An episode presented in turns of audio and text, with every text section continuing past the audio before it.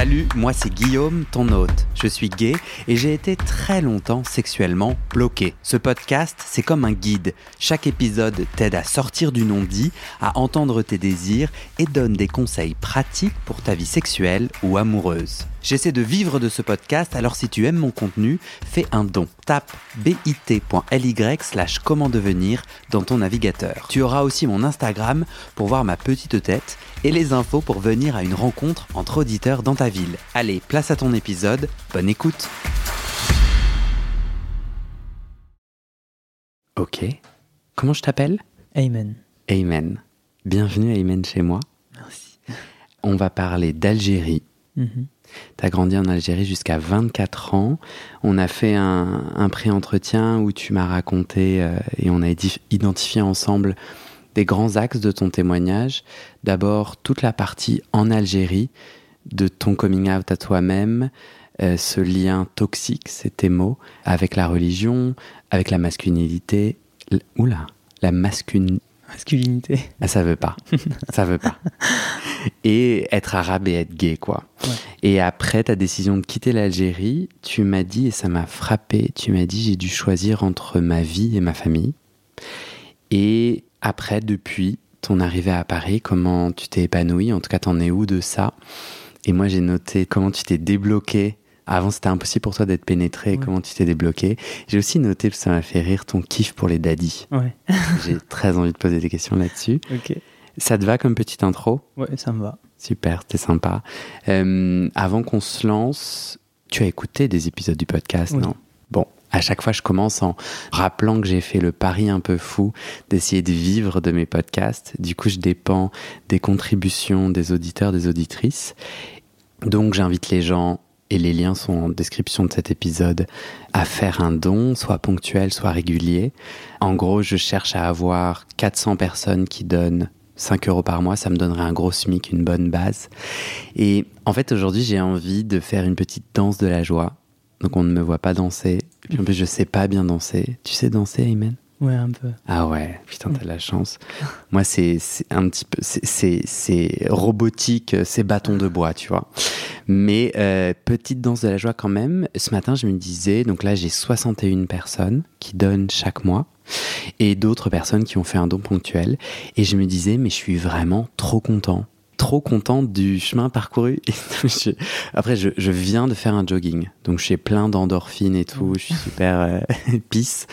Mais franchement, je me dis, tiens, il y a quand même, et je les remercie parce que je pense qu'elles m'écoutent, il y a quand même 60 personnes qui ont dit, bah allez, c'est cool ce que tu fais, je vais te soutenir. Et puis c'est un truc, tu vois, quand même, de donner sa carte bleue euh, et d'être prélevé chaque mois et tout. Et j'ai envie de. Ouais, je suis trop fier et j'ai envie d'être à la hauteur. Donc voilà, je remercie les gens qui donnent. Bon, on y va. Ok. Je me souviens quand on a préparé cet entretien que c'était un entretien chargé pour toi. T'as pas mal hésité à témoigner et tu t'es dit ok j'y vais. Est-ce que tu peux me rappeler pourquoi tu t'es dit allez j'y vais, c'est important pour moi de témoigner? J'ai euh, énormément hésité à, à, partager en fait mon expérience parce que euh, en fait euh, c'est difficile pour moi de déballer comme ça. euh, c'est énorme. Il y a, il y a plein de, il y a plein de détails que je, que je ne veux pas me, me rappeler ou que j'essaye un peu de d'esquiver. Mais euh, à un moment, je me suis dit, euh, je vais le faire pour euh, deux raisons.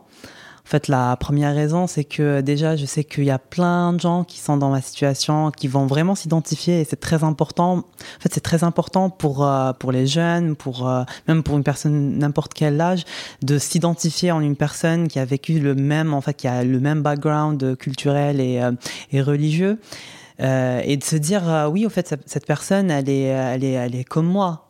Mais, euh, mais voilà, elle a réussi, elle a fait du chemin, c'est-à-dire que c'est possible. Hmm. Ça, c'est la première raison. La deuxième raison, c'est aussi pour moi, hein. faut pas, Mm. faut pas mentir.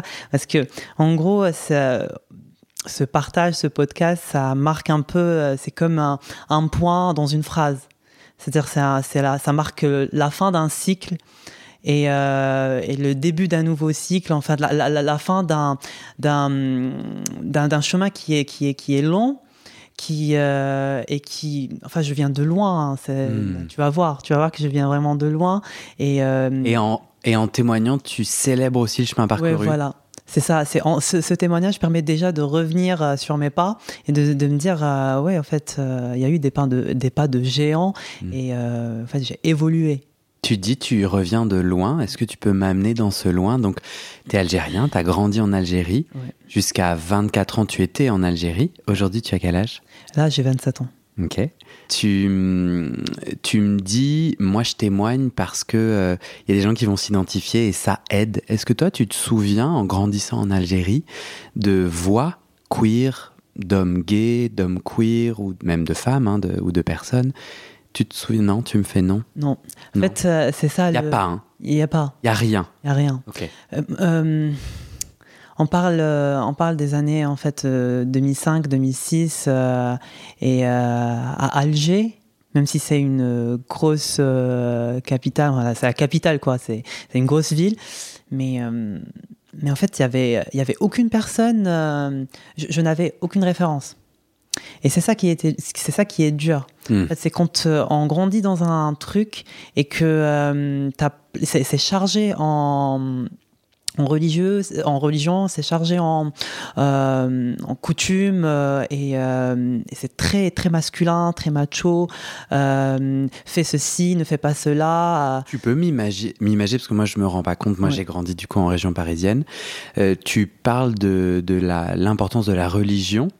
Euh, est-ce que tu as des exemples comme ça de, de ah oui, j'ai, je peux te donner plein d'exemples. Par, par exemple, juste le fait de de, de, parler avec, euh, par, par, exemple, tu parles avec tes mains, euh, t'es maniéré, euh, tu as une voix qui n'est pas, qui n'est pas um, une voix d'homme viril euh, -hmm. selon les normes euh, de la société. Et euh, déjà, rien que ça, ça pose plein de problèmes. Moi, mes parents, surtout mon père, il m'a reproché de pas avoir une voix, une voix d'homme et de parler avec mes mains, d'être maniéré, euh, c'est plusieurs reproches. J'ai jamais été, euh, jamais été suffisant pour lui. Hmm. Même si, euh, franchement, j'ai toujours fait comme il voulait. Et euh, j'ai vu que les études, ça lui faisait plaisir, donc je me suis tué à la tâche. J'étais toujours mmh. premier de la classe et je faisais vraiment comme il voulait, mmh. mais j'ai jamais été suffisant parce que j'ai toujours euh, ces reproches de pourquoi en fait tu parles avec les mains, non il faut pas parler comme ça. Même cette phrase que tu as dit, euh, c'est une phrase de meuf, hein. il faut pas dire ça. Euh, cette couleur, par exemple, ne, ne, tu peux pas mettre une, une, chemise rose ou un truc comme ça, mais parce que c'est féminin. Mmh. Ou ah mais j'ai remarqué ce, ce blouson il est un peu il a une coupe un peu féminine non mais tu peux pas acheter ça tu, tu le rends demain et moi, je, à chaque fois, je me disais, ok, d'accord, bah oui, demain, je vais le rendre. Mm. Mais je disais rien. Hein. Mais du coup, euh, toi, tu avais un élan dès tout petit oui. vers ces choses dites non masculines. Oh, oui. euh, C'était en toi. C'était vraiment en moi. Hein. Ah mais ouais, bah moi aussi, tu vois. C'était en moi. On, on peut pas me dire euh, que non, euh, c'est acquis, que bah, plein de gens, quand j'ai fait mon coming out, ils m'ont dit que euh, non, en fait, c'est juste l'influence occidentale. Euh, c'est pas ça. T'étais pas comme ça en Algérie. On t'a pas connu comme ça. Comment ça se fait que maintenant t'es comme ça, que tu t'habilles comme ça En fait, euh, je, je, leur ai dit, c'est pas l'influence euh, occidentale, mais, euh, mais, en fait, en Algérie, tu m'as pas connu. Mm. T'as connu, euh, as connu ma version hétéro, la version imposée. Moi, quand je me levais les, le, chaque, chaque, matin, je mettais mes habits normaux et je, je, mettais mon masque hétérosexuel. Mm. Et je sortais pour faire face à la société. Mais c'était obligé. Mm moi, je, je, ne pouvais pas vivre comme je le souhaitais. Je ne pouvais pas mettre une, euh, les couleurs que je voulais. Parce que c'était des couleurs de femmes ou parce que euh, tel ou tel habit, euh, non, c'est plus euh, attribué à, au, au, genre féminin mmh. qu'au qu masculin. Donc, non, en fait, tu as connu l'acteur, l'acteur, l'acteur hétérosexuel. Mmh. Tu n'as pas connu la vraie personne. C'est ça. Ouais. Tu te souviens, toi, autour de quel âge tu ressens un désir pour les hommes. Toi, aujourd'hui, tu t'identifies gay ou queer ouais, Je m'identifie gay. Ok. Donc, tu es attiré par d'autres hommes Oui. Je suis en train de définir ce que ça veut dire d'être gay oh. sur un podcast qui, en fait, en parle depuis 80 épisodes, mais pourquoi pas? Euh, Tu te souviens quand est-ce que tu as eu ces, ce, ce, cette première... Euh. C'était vers quel âge? Euh, C'était début collège, donc je dirais 13 ans. 13, 14. Et c'est concomitant avec euh, ta, ta, différence dans, tu vois, dans, dans, ton envie de couleur ou dans ton, ta façon de parler. C'est à peu près au même moment ou c'est déconnecté? Non, non, je pense que c'est déconnecté. Hmm. En gros, pour l'anecdote, c'est que quand j'étais petit, j'essayais tout le temps les talents de ma mère. Hein. Elle avait des talents blancs, je me souviens toujours de ces, de, ces talents, et je les, je, les, je les essayais tout le temps. Et euh, après, en grandissant, je me suis dit, mais euh, c'est pas, c'est, euh, c'est quand même assez logique parce que moi, j'essayais les talents de ma mère, mais mon frère, il essayait pas les talents de ma mère.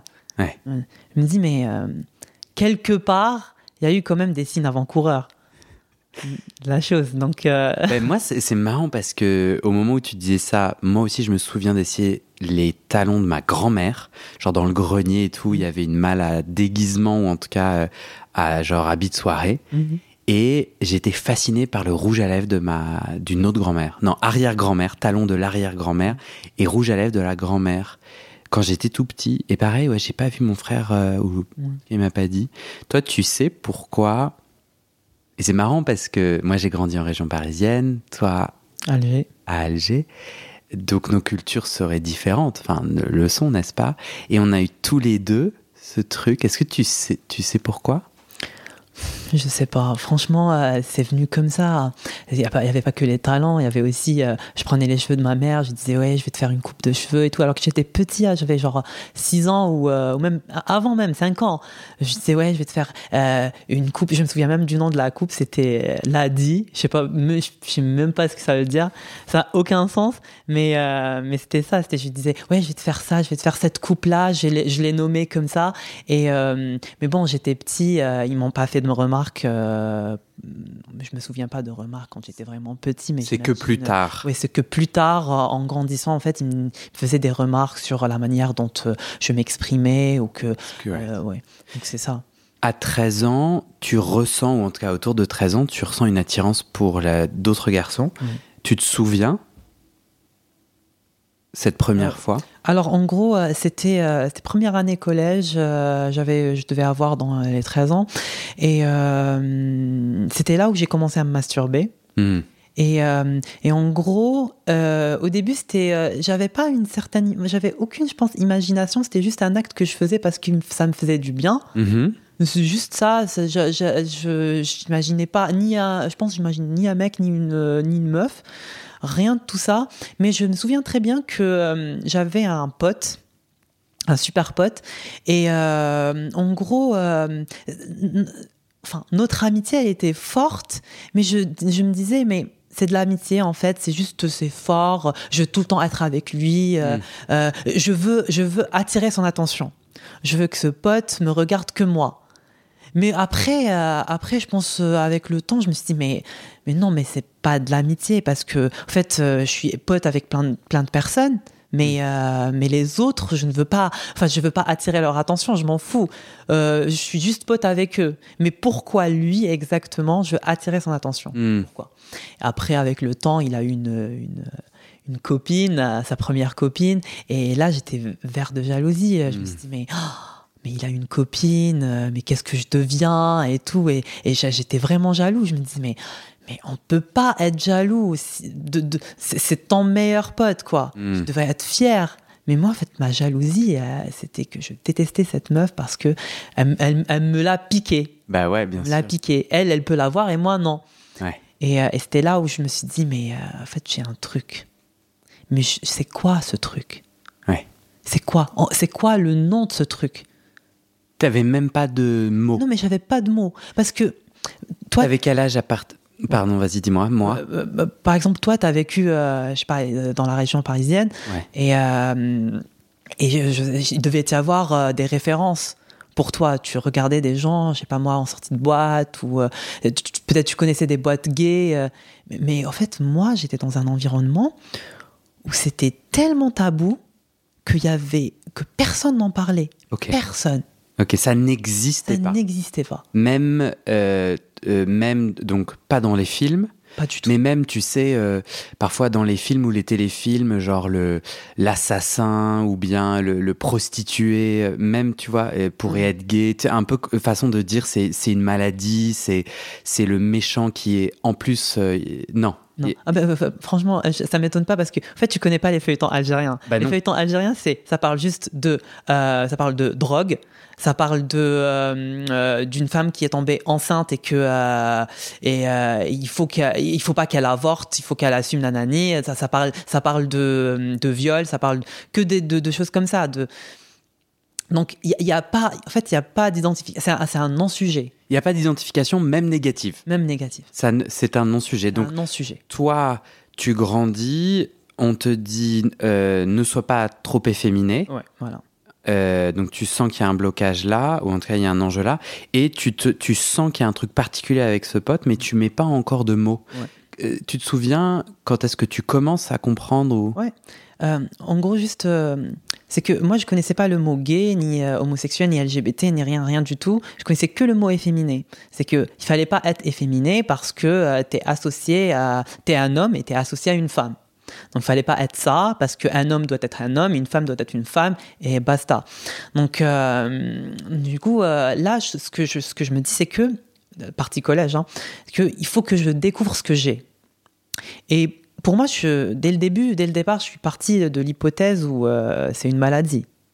Ok. Donc, euh, je me suis pas dit euh, c'est un truc, euh, euh, c'est un truc normal. Donc, j'ai identifié en gros le problème. J'ai dit que voilà, c'est une maladie, j'ai un truc, euh, je sais pas, je suis, euh, je suis cassé, brisé, il faut que je me répare. Donc, euh, c'était les débuts de- d'Internet, euh, mais c'était dans les cybercafés. Moi, j'avais pas Internet chez moi, en tout cas. Et euh, du coup, j'allais dans les cybercafés, euh, je cherchais euh, un peu euh, attirance, homme. euh, et euh, donc voilà, je cherchais pas en arabe, ce qui était bien, parce que si tu cherches en arabe, tu es plus orienté vers des forums plus euh, musulmans, et, etc. Donc, Qui, euh, qui, du coup, qui du coup, du coup, ils, bah, bah, du coup, ils te disent euh, non, c'est euh, c'est mal, euh, c'est c'est bah, tout ce qui est négatif, tout ce qui est péjoratif, tu vas le trouver euh, associé à l'homosexualité. tu donc, cherches donc en français ou en, en anglais? En français. Ouais. Non, dans le temps, c'était le français, pas l'anglais. Parce que enfin, enfin, le français, tu, tu l'as comme matière depuis le, depuis le primaire. Donc, Ouais. Donc euh, du coup, je cherchais euh, et je regardais, hein, je regardais tous les forums euh, et je regardais mais les forums qui disaient que c'était mal et les forums qui disaient que c'était normal, etc. En fait, c'est là où j'ai commencé en fait à identifier un peu, dire que oui, au fait, ça existe, c'est l'homosexualité. Et c'est gay, c'est être gay. Et il y a, il y, a, il y a gay, il y a bi, il y a, il y, a, il y, a, il y a lesbienne. Tu vois, je commence un peu à, à me familiariser avec la terminologie et de savoir un peu ce que je suis. C'est quoi le mot euh, dans ta langue maternelle? Euh, alors, il n'y a pas de. Il y a plus, euh, je dirais. euh, en gros, le mot, c'est mithli. C'est le mot dans le. dia- Pas dans le dialecte, mais dans la langue. enfin. Le. Le langage soutenu. C'est un mithli, c'est-à-dire il aime le même sexe. Et euh, dans le dialecte, ben, il n'y a, y a que des mots euh, péjoratifs. C'est ça. En fait, ma, ma question, c'était s'il n'y a pas d'identification, il devrait. Est-ce qu'il y a des mots? Et la réponse, Ouais. c'est oui, dans un langage plus soutenu. Ouais. Il n'est pas péjoratif. Ouais. Le, le langage soutenu. Mesli, Euh, non, et c'est ah, pas péjoratif. Non, c'est pas péjoratif. C'est, juste que c'est comme si tu dis, euh, ouais, c'est une personne qui aime une autre personne du même sexe. Juste ça. C'est la définition. euh, C'est intéressant, n'empêche que dans ce langage soutenu Oui. arabe, euh, le mot ne comporte pas euh, un aspect péjoratif. Oui, non, non, il comporte. C'est un, c'est un, un, un mot neutre. Par contre, dans le dialecte, bien sûr. C'est que de l'insulte. Bah oui, c'est comme en français. Hmm. Par exemple, une insulte la plus connue, c'est 106. 106, c'est un numéro. Mais c'est, comme si tu dis euh, Tarlouse ou Tantouze ou un truc comme ça. 106, donc c'est en français dans le texte. O- Ouais, 106. euh, c'est quoi la référence de cette insulte? Euh, je- aucune idée. Euh, Ok. je- aucune idée pourquoi le, le numéro 106 il est associé à, Ok. euh, au, au gay, enfin au, au queer, à la communauté euh, queer. Ouais. Je ne sais pas, j'ai aucune idée, mais c'est ça. Mais il y a plein d'autres, ah, plein d'autres. Il y a Loti. Loti, ça veut dire, euh, c'est euh, en référence à- à- au prophète Lot, donc à, à Sodome et, Gomorre. Donc, euh, ben, ils te disent Loti, ça veut dire que tu es, associé à ce peuple. Ouais. Au, au moment où tu. Donc, Internet te permet de mettre des mots. Et je crois comprendre de mettre aussi un peu de positif ou pas? Ou tu es toujours dans l'idée que tu es malade? Non, non, euh, pas du tout de positif. Euh, j'ai vu euh, que ça existe. J'ai pris connaissance, en fait, de la terminologie. Donc c'est bon, je suis gay et ou bi. Parce que au début, on aime tous être, être bi parce qu'on se dit, ouais, ça va, il y a encore de l'espoir. Hmm. Quelque sorte. On, c'est qui on bah, C'est c'est moi et peut-être d'autres Algériens qui sont euh, qui sont en Algérie, tu vois. Hmm. Donc on se dit ouais bi peut-être parce que euh, ouais en fait on peut on peut se marier, on peut euh, on peut avoir une vie normale. Hmm. Et la vie normale c'est la vie enfin normale selon la société. Hmm. oui, toi, quand tu te dis bi, à ce moment-là, il y, y, a une forme d'espoir de je peux ne pas être malade. Ouais, voilà. Mais je peux être normal dans la norme, hétéro. Exactement. Et, euh, et du coup, euh, c'est bon, moi j'ai identifié le problème, mais, euh, mais pour moi, c'est une maladie. Hmm. Parce que, en fait, tu parles à une personne qui est, qui est, ben, qui est au collège, euh, elle a 14 ans, 15 ans, une personne qui est très influencée euh, par la culture euh, très masculine de qui, est l'Algérie. Et aussi, je, suis née dans un milieu ben, musulman très religieux. Mes parents, c'est des pratiquants. C'est vrai que je ne dis pas que mes parents, c'est des, c'est des gens qui sont super, super à cheval sur, sur la religion. Ils étaient cool, assez cool avec nous euh, comparé à d'autres, par exemple. Hmm. Mais quand même, ça reste toujours le fait de, savoir que ton fils, il est gay. C'est le comble, c'est pas possible, tu ne peux pas être comme ça. Parce que dans. Euh, c'est quoi ton quotidien autour de la religion? En fait. Euh, tu vois, tu vas régulièrement. Pardon, ouais. Quand j'étais au collège et quand je me suis dit, ouais, c'est une maladie, c'est là où la relation toxique est née. Avec la avec, ta religion. C'est là où euh, c'est là où c'est devenu toxique parce que en gros, je m'étais complètement renfermée et euh, et je me suis tournée vers la religion. Donc je priais, je faisais mes prières euh, de manière assidue. Hmm. Je pouvais pas être plus assidue que moi. Hmm. J'étais super assidue. je lisais le Coran et ce qui était bien, c'est que moi, moi, je suis super curieux. Je suis très curieux comme mec. Et euh, en lisant le, Coran, à chaque fois, je, je guettais les passages où ça pouvait potentiellement parler de ça. Mais en fait, euh, tu as beau lire le Coran, mais il n'y a qu'un seul passage. C'est Sodome. Et donc, c'est dans le Coran, ce qui est interdit, c'est la sodomie. C'est pas le fait d'être euh, homosexuel. Hmm. Et donc, du coup, oui, si tu es une femme et que tu te fais. Enfin, si tu es hétéro, pardon, et que tu te fais sodomiser c'est la même peine. Oui, c'est la même peine, c'est la sodomie. Donc c'est pas pas forcément euh, lié. on ne dit pas que voilà t'es gay et donc du coup c'est interdit. Oui, ça, ça c'est l'acte qui est interdit. Mhm. Et euh, mais mais tu étais euh, dans ce milieu religieux, beaucoup. Enfin, est-ce que les autorités ou est-ce que tes camarades de religion parlaient d'homophobie, enfin du mm. fait d'être gay, que c'était un problème, utilisant ce passage en le déformant. Non, c'est toi tout seul qui t'es dit, tout seul, je vais me sauver. Parce que en fait, avec la religion, ok. Bah, bah, en fait, quand t'es quand t'es quand t'es euh, enfin quand t'es petit, euh, enfin tu, lis euh, ce genre de choses, mais tu vas pas, enfin tu vas pas forcément aller par exemple parler à un imam et lui dire, en fait, est-ce que tu peux m'expliquer ce, passage-là? En fait, moi, je pense que je l'ai compris comme ça. Et est-ce que c'est vraiment non Tu peux pas lui dire parce que en fait, l'imam c'est pas ton ami. Euh, alors moi, j'ai été élevé dans la religion catholique. T'as un sermon mm. où en fait, euh, parfois ils se gênent pas pour euh, donner des points de vue sur différents sujets.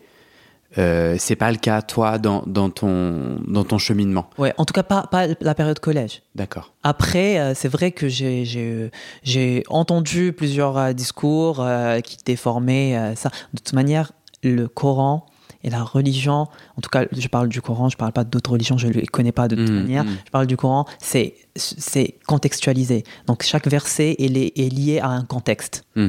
Et donc du coup, c'est lié à l'interprétation. Et quand quelque chose est lié à l'interprétation, donc c'est tu as, plein de gens qui vont essayer de déformer. Ils vont mal interpréter les choses. Donc mal interpréter les choses et parce que parce qu'ils sont influencés par X ou Y. Donc c'est pour ça qu'il mal interprète les choses. Et donc, euh, ça peut pas jouer tout le temps à la faveur euh, d'une communauté ou à une autre. Donc euh, voilà. Et moi, quand je lisais ça, je me disais ouais, la sodomie et tout, mais dans le temps, j'arrivais pas en fait à dissocier sexualité et euh, être gay. Enfin, euh, être, enfin, avoir des relations sexuelles et être gay. Alors que tu peux dissocier les deux, tu peux être asexué par exemple. Mais en fait, moi, je comprenais pas, ce, c'était les débuts. Mais je me disais, mais comment ça se fait? Donc, sodomie interdit, et comme gay, t'as pas un autre moyen que la pénétration. Pour mhm. moi, c'était ça, c'était gay pénétration. Parce qu'à que à ce moment-là, tu continues à te masturber oui. et tu regardais des films porno. Ah oui, je regardais beaucoup de films porno. et, euh, et avec, euh, avec des hommes euh, au fait, au début, oui, des hommes. Après, je me suis dit non, il faudrait que, il faudrait euh, quand même, je, je, change, je regarde pas les hommes, je regarde les, enfin, un porno euh, hétéro. Mais au fait, j'ai remarqué que je me focalisais sur, sur le mec, donc ça, ça servait pas à grand chose. Et à ce moment-là, tu fantasmais la sodomie? Ouais. Ok, donc tu étais la journée en train d'essayer de te réparer en découvrant que voilà ce que ce que tes racines religieuses euh, dénonçaient c'était la sodomie et tu kiffais ça. Ouais, je kiffais, euh, je kiffais ça. Ça fait quoi ça dans le petit cœur? Enfin, c'est vraiment une question ultra rhétorique. Hein. Moi, moi, j'ai, c'est, passionnant et, et je t'interromps pas parce que mais mais on, nos chemins sont ultra parallèles quoi. C'est vraiment passionnant comment euh, ça semble universel euh, même si on n'a pas vécu dans les mêmes pays ni euh, dans les mêmes cultures. Euh, toi, tu as eu l'impression que ça te fait quoi? Ça t'a fait quoi, ce, déchirement? J'avais l'impression de d'être un imposteur. Hmm.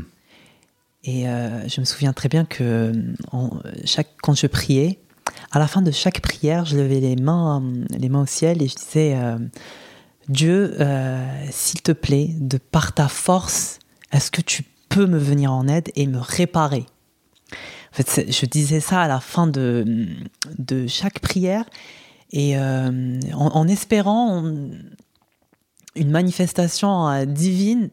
Et euh, je disais tout le temps, parce que, au fait, oui, je veux avoir une vie normale, je veux me marier, je veux avoir des enfants, je ne veux pas être la honte de ma famille.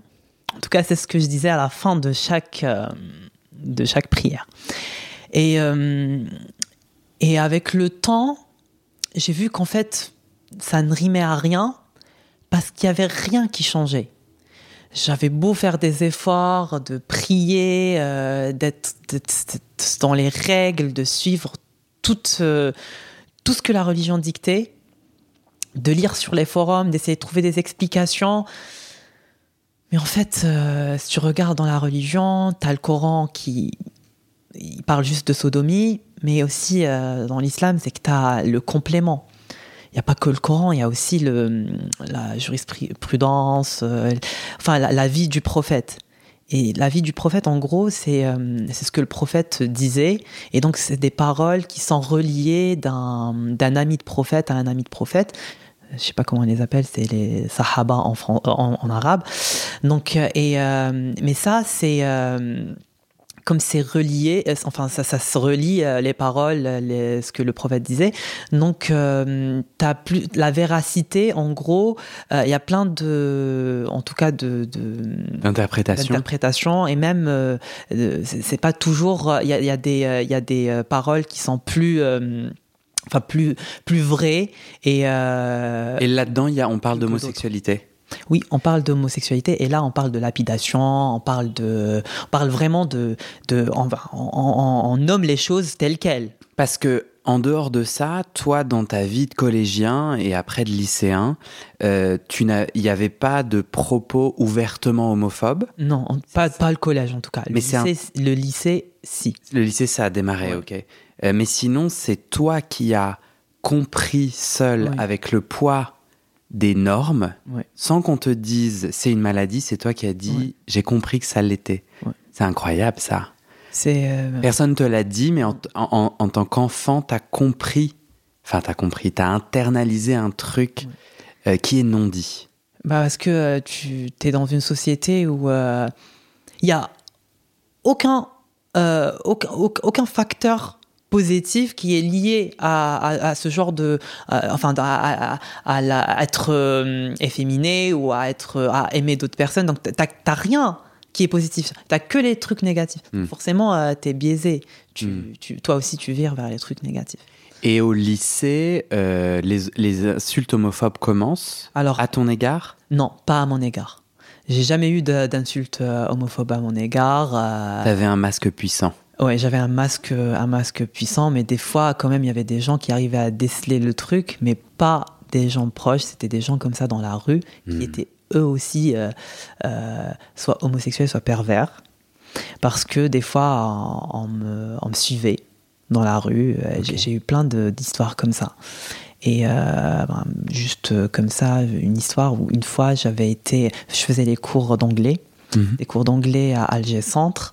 Et, euh, et là, je descends. euh, non, avant de prendre le bus, il y avait une. euh, il y avait une ruelle à prendre, du coup j'ai pris cette ruelle et il y avait un, mec qui, qui était au bout de la ruelle et qui me disait Ah, salut, ça va Je me disais Mais, mais je te connais pas, mais vas-y, c'est pas grave, salut, ouais, ça va et toi?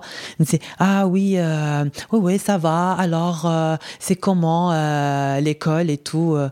Il disait Ouais, ouais, ça va. Et là, tu vas où? Euh, Il voulait pas me, lâcher la main. En gros, on s'est serré la main, mais il voulait pas me lâcher la main. Et là, en fait, j'avais compris que qu'il voulait autre chose. Il me disait oui, euh, moi en fait, j'hab- j'habite pas loin, j'habite dans cette rue là. Si tu veux venir avec moi. Et euh, là, j'ai euh, j'ai retiré ma main de manière euh, brusque et Mm. j'ai couru pour prendre le bus. Et, euh, et une fois arrivé dans, dans, dans le bus, j'avais tellement peur. Hmm. Il y avait même plusieurs fois, il y avait des gens qui, des fois, ils me suivaient dans la rue, euh, soit ils me voulaient du mal. je sais pas, peut-être il y avait un truc dans ma démarche. Je ne saurais dire. Hmm. Ouais, tu te sentais en tout cas pas en sécurité. Pas en sécurité. Souvent dans l'espace public. Oui, pas en sécurité. euh, ben, J'ai eu au total, je pense, quatre expériences comme ça. Mm. Y a une expérience dans le bus où il y avait un mec qui voulait se frotter à moi. Et... Mais là, je, ne- je ne dis rien, je me lève juste et je change euh, de place. Hmm. Mais quand même, ça m'a. J'avais 16 ans. Donc, quand même, ça m'a ça m'a marqué. Ça m'a marqué. Et après, je me suis dit, mais c'était là aussi, je me suis dit, mais puisque les gens me font ça, ça veut dire que hum, ça se voit. Et si ça se voit, c'est encore plus grave. Donc euh, c'est là où je me suis acharnée, acharnée à, prier, à aller à la mosquée, à faire plein, plein, plein de choses. Mais arrivé, euh, arrivé au lycée, euh, je pense vers les 16, fin 16 ans, 17 ans, je me suis dit, la religion, c'est pas pour moi. Ça n'a pas donné de résultat. J'ai prié, euh, j'ai fait tout ce que j'ai pu, mais euh, en fait, ça n'a pas donné de résultat pour moi.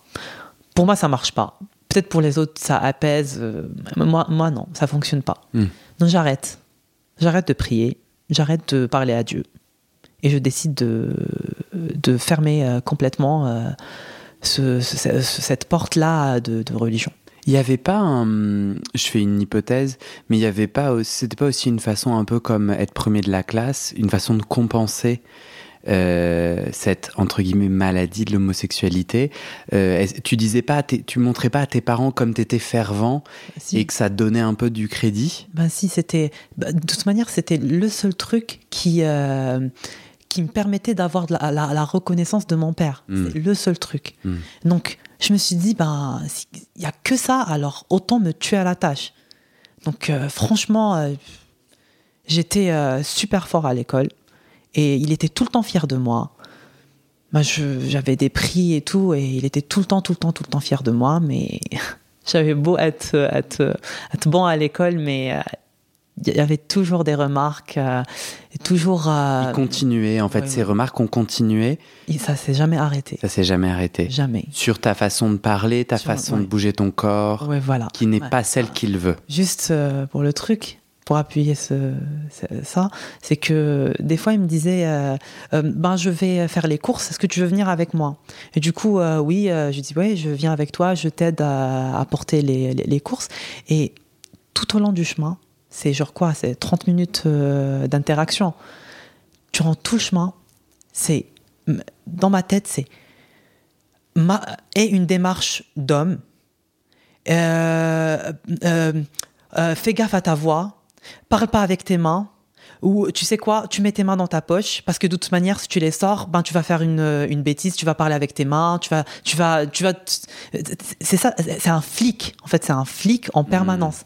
Et, moi, j'étais tout le temps euh, total awareness, tout le temps comme ça. Sur euh, vigilance, bien sûr. Hmm. C'est c'est c'est insupportable. Hmm. C'est insupportable. C'est en fait tu peux pas parce que à un certain moment tu vas tu vas faire une gaffe, il va te faire la remarque, tu vas être déçu. Hmm.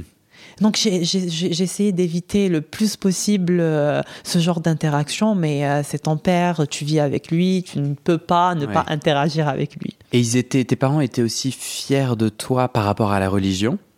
Oui, au début, euh, quand j'étais pratiquant, enfin quand je pratiquais, j'étais assidu et tout, ils étaient super fiers. et tu décides quand même de dire allez stop au lycée. Et euh, au lycée, j'ai dit, dit, stop et pourtant mes parents ils me disaient ah non mais on a remarqué euh, tu ne pries pas. pourquoi tu ne pries pas? Non, il faut prier.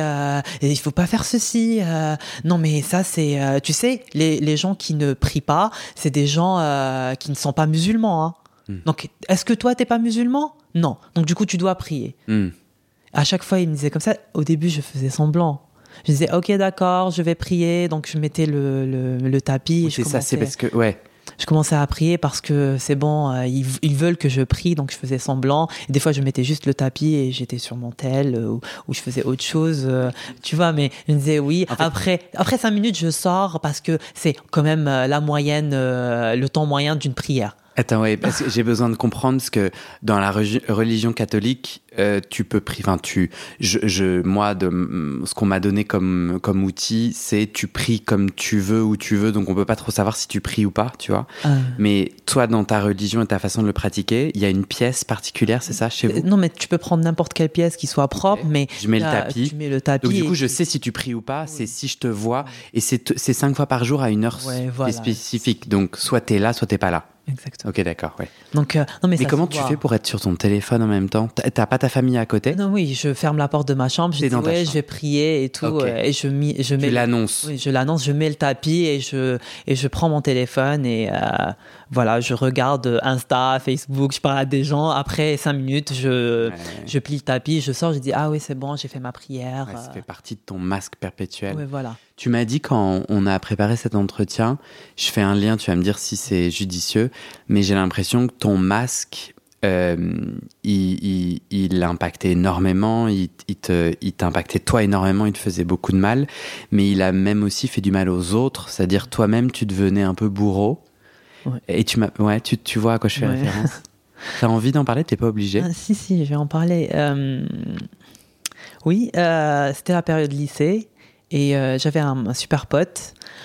Je m'entendais super bien avec lui. À un certain moment, il m'a dit Allez, viens, on, va à la plage. La plage, elle est un peu loin d'Alger Centre. Et du coup, on y va, on passe un super bon moment. Après, après à la fin, il n'y avait plus de puces pour rentrer. Du coup, euh, je dis euh, bon, je vais essayer d'appeler mon père pour voir s'il est dispo, peut-être qu'il peut nous récupérer. Il me dit ouais, ok, d'accord. J'appelle mon père, il me dit ouais, pas de souci, je viens. Il nous récupère. Là, une fois arrivé à la maison, il me dit euh, faut qu'on parle. C'est un sujet sérieux et tout, faut qu'on parle. Du coup, moi, je dis c'est quoi?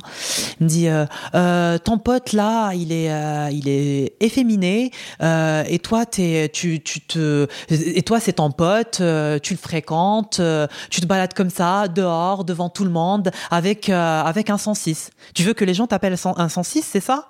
C'est ça que tu veux? Ça m'a blessé. Ça m'a ça m'a détruit sur le moment parce qu'en fait je savais très bien sa, sa, réaction. Mais j'ai jamais. En fait, j'imaginais un peu euh, si, si, par exemple, je faisais. Des fois, on se fait tous des scénarios dans nos, dans nos têtes, euh, un peu, euh, généralement sous la douche. et, j'imaginais, genre, me faire un coming out à mon père et ce qu'il va dire et tout. Mais en fait je l'ai un peu un peu vécu parce que tu vois comme comment il me l'a annoncé comme ça tu veux être un 106 c'est ça? Tu veux que les gens disent que tu es un 106 et ça m'a vraiment blessé. Et il me dit, euh, ce pote, euh, je veux plus que tu, le, que tu lui adresses ta parole. Hein. C'est fini. Je dis oui. et je parle pas à ce mec. Et on était, nous, on était, c'était un groupe, en gros. Et à un certain moment, il y avait des rumeurs qui, euh, euh, circulaient euh, sur, sur ce mec. Et y a mes amis, ils sont venus me dire t'as, Tu t'entends ce que les autres disent de, de cette personne? Il dit euh, non, mais c'est quoi? J'ai pas eu les échos et tout. Ils me disent euh, ouais, mais ils disent que euh, en gros, il sort avec des mecs et tu sais, c'est un 106. Et du coup, j'ai rien dit sur le sur le moment. Après, ils me disent on lui parle, on lui parle plus. Hein. Et j'ai dit oui, on lui parle plus. Il est venu me parler et j'ai dit maintenant, mais tu me parles pas de manière super méchante. Mais j'imagine même pas. En fait, j'imagine même pas comment cette personne a vécu la fin de son lycée et que moi, en fait, j'ai contribué à son malheur alors que moi, j'étais comme lui, tu vois. Et euh, j'ai honte. J'ai vraiment honte de cette histoire. Je, sais que je me suis super mal comportée et. Euh,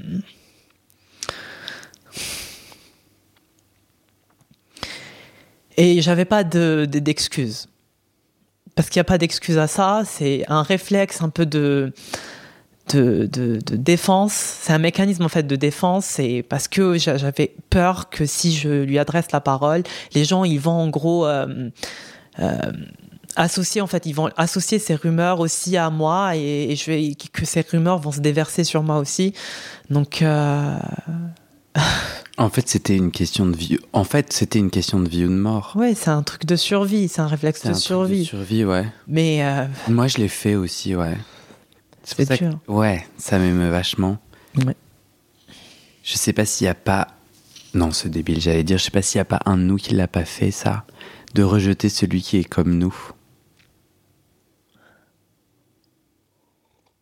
Tu penses que ton père, il pourrait euh, être gay? Ou avoir une forme de désir. En fait, les gens qui sont qui sont tellement dans la répétition et dans l'insistance de ce sujet, souvent je me dis mais pour en, pour aimer en parler autant. En fait, je sais pas en Algérie, tu peux pas vraiment savoir parce que tout le monde euh, tout le monde euh, est les gays euh, et tout le monde les déteste. Donc tu peux pas vraiment si, si on part de cette logique, alors tout le monde est gay. Ok. Parce que parce que tellement euh, tellement la haine elle est euh, elle est grandiose que euh, je sais pas c'est un truc vraiment ancré quoi. Hmm. C'est peut-être plus de la misogynie à cet endroit. Ouais, ouais c'est qu'en fait il veut pas lui avoir honte de toi. Parce que son, son, fils c'est une meuf. Ouais. Ouais, ça pourrait être ça. Tu l'as recontacté ce camarade de classe? Non. Et euh, en fait, quand je suis venue en France, j'ai voulu le recontacter, mais j'ai pas trouvé son Facebook, pas trouvé son Insta. J'ai essayé un peu de, reprendre contact avec d'anciens potes du lycée pour savoir euh, il fait quoi et tout, mais j'ai jamais réussi à trouver. Euh. Mais même si je le trouve, je sais même pas si je serais, je serais capable de. de, de quoi Qu'est-ce que je vais dire? J'espère qu'il va bien, en tout cas de tout mon cœur. C'était euh, c'est très intense. Euh, c'est une victime plus que moi. Tu vois, et moi j'ai contribué en fait à son, à, son mal-être. Hmm. C'est ça qui me, qui me tue alors que l'ironie du sort c'est que moi aussi je suis gay donc. Euh. ok. moi, je suis, je, je, je, suis assez silencieux parce que je suis super ému. Et du coup, j'ai l'impression que je vais. Toi, tu te sens comment euh, Je pense que ça va. Ouais, j'ai l'impression que ouais, ouais, ça va, ça va ce témoignage. Enfin, c'est un moment difficile, mais je veux juste vérifier avec toi. Enfin, moi, je trouve que tu rayonnes tu vois ce que je veux dire? Mais je veux vérifier avec toi. Enfin, est-ce que ce qu'on est en train de décortiquer, ça, ça fait du sens pour toi de continuer à le dire ou pas? Non, mais si, si. Euh, je, je continue. Euh, c'est vrai que c'est tellement fort que des fois, j'ai bien envie de chialer, mais. Euh, on peut. Mais, enfin, moi, je crois que je peux pas parce que sinon, il faut que j'arrive à conduire l'entretien, que j'essaye de me retenir. Mais, mais toi, genre, il n'y a pas de Il y a bien entendu euh, l'émotion a toute sa place euh, dans la mesure que tu le souhaites, quoi.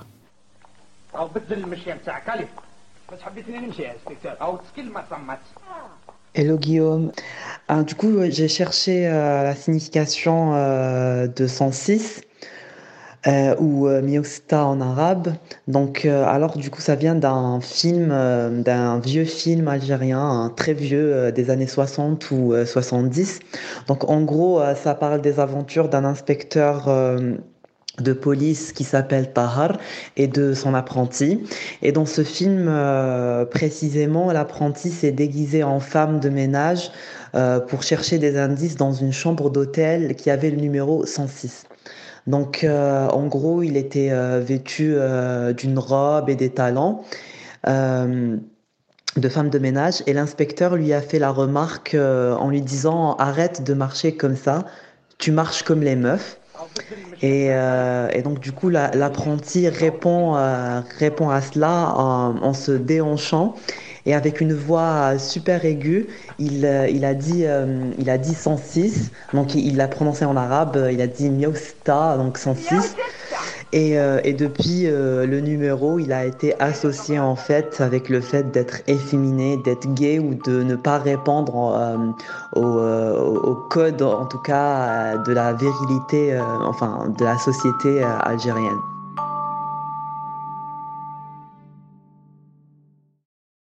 Et c'est la fin de cet épisode. Il y a plus de 130 épisodes à découvrir sur ce podcast. Ça fait beaucoup, alors je t'ai rangé les épisodes par thème. Conseils sur la sodomie pour ne plus avoir mal ou comment bien faire son lavement. Le BDSM, la bisexualité, couple ouvert ou exclusif, le racisme, le polyamour, etc. etc. C'est génial et c'est sur le site du podcast. Tu tapes bit.ly slash comment devenir dans ton navigateur. Ah, une dernière chose, ne t'en va pas, si tu aimes mon contenu et que tu veux que ça continue mais tu ne peux pas devenir un des 400 en me soutenant financièrement, tu peux m'aider en quelques clics. Écoute bien. Il te suffit de cliquer sur s'abonner ou suivre sur la page du podcast dans ton app d'écoute et de mettre 5 étoiles. Ces petits clics qui te prennent 5 secondes, ça fait vraiment une grosse différence pour le futur du podcast. L'algorithme se met à pousser automatiquement le podcast à plus de gens. Ça me permet alors de trouver les prochains témoignages et des potentiels futurs donateurs, donatrices et j'ai pas beaucoup de temps pour arriver à l'équilibre financier. Tant que j'ai pas trouvé 400 personnes qui donnent chaque mois, je dois utiliser mes économies et ça ne va pas pouvoir durer. D'ailleurs, pour devenir un ou une des 400 et faire un don pour que le podcast continue, va sur le site du podcast. C'est toujours le même lien bit.ly slash comment devenir. Merci pour ton aide et à très bientôt dans tes oreilles.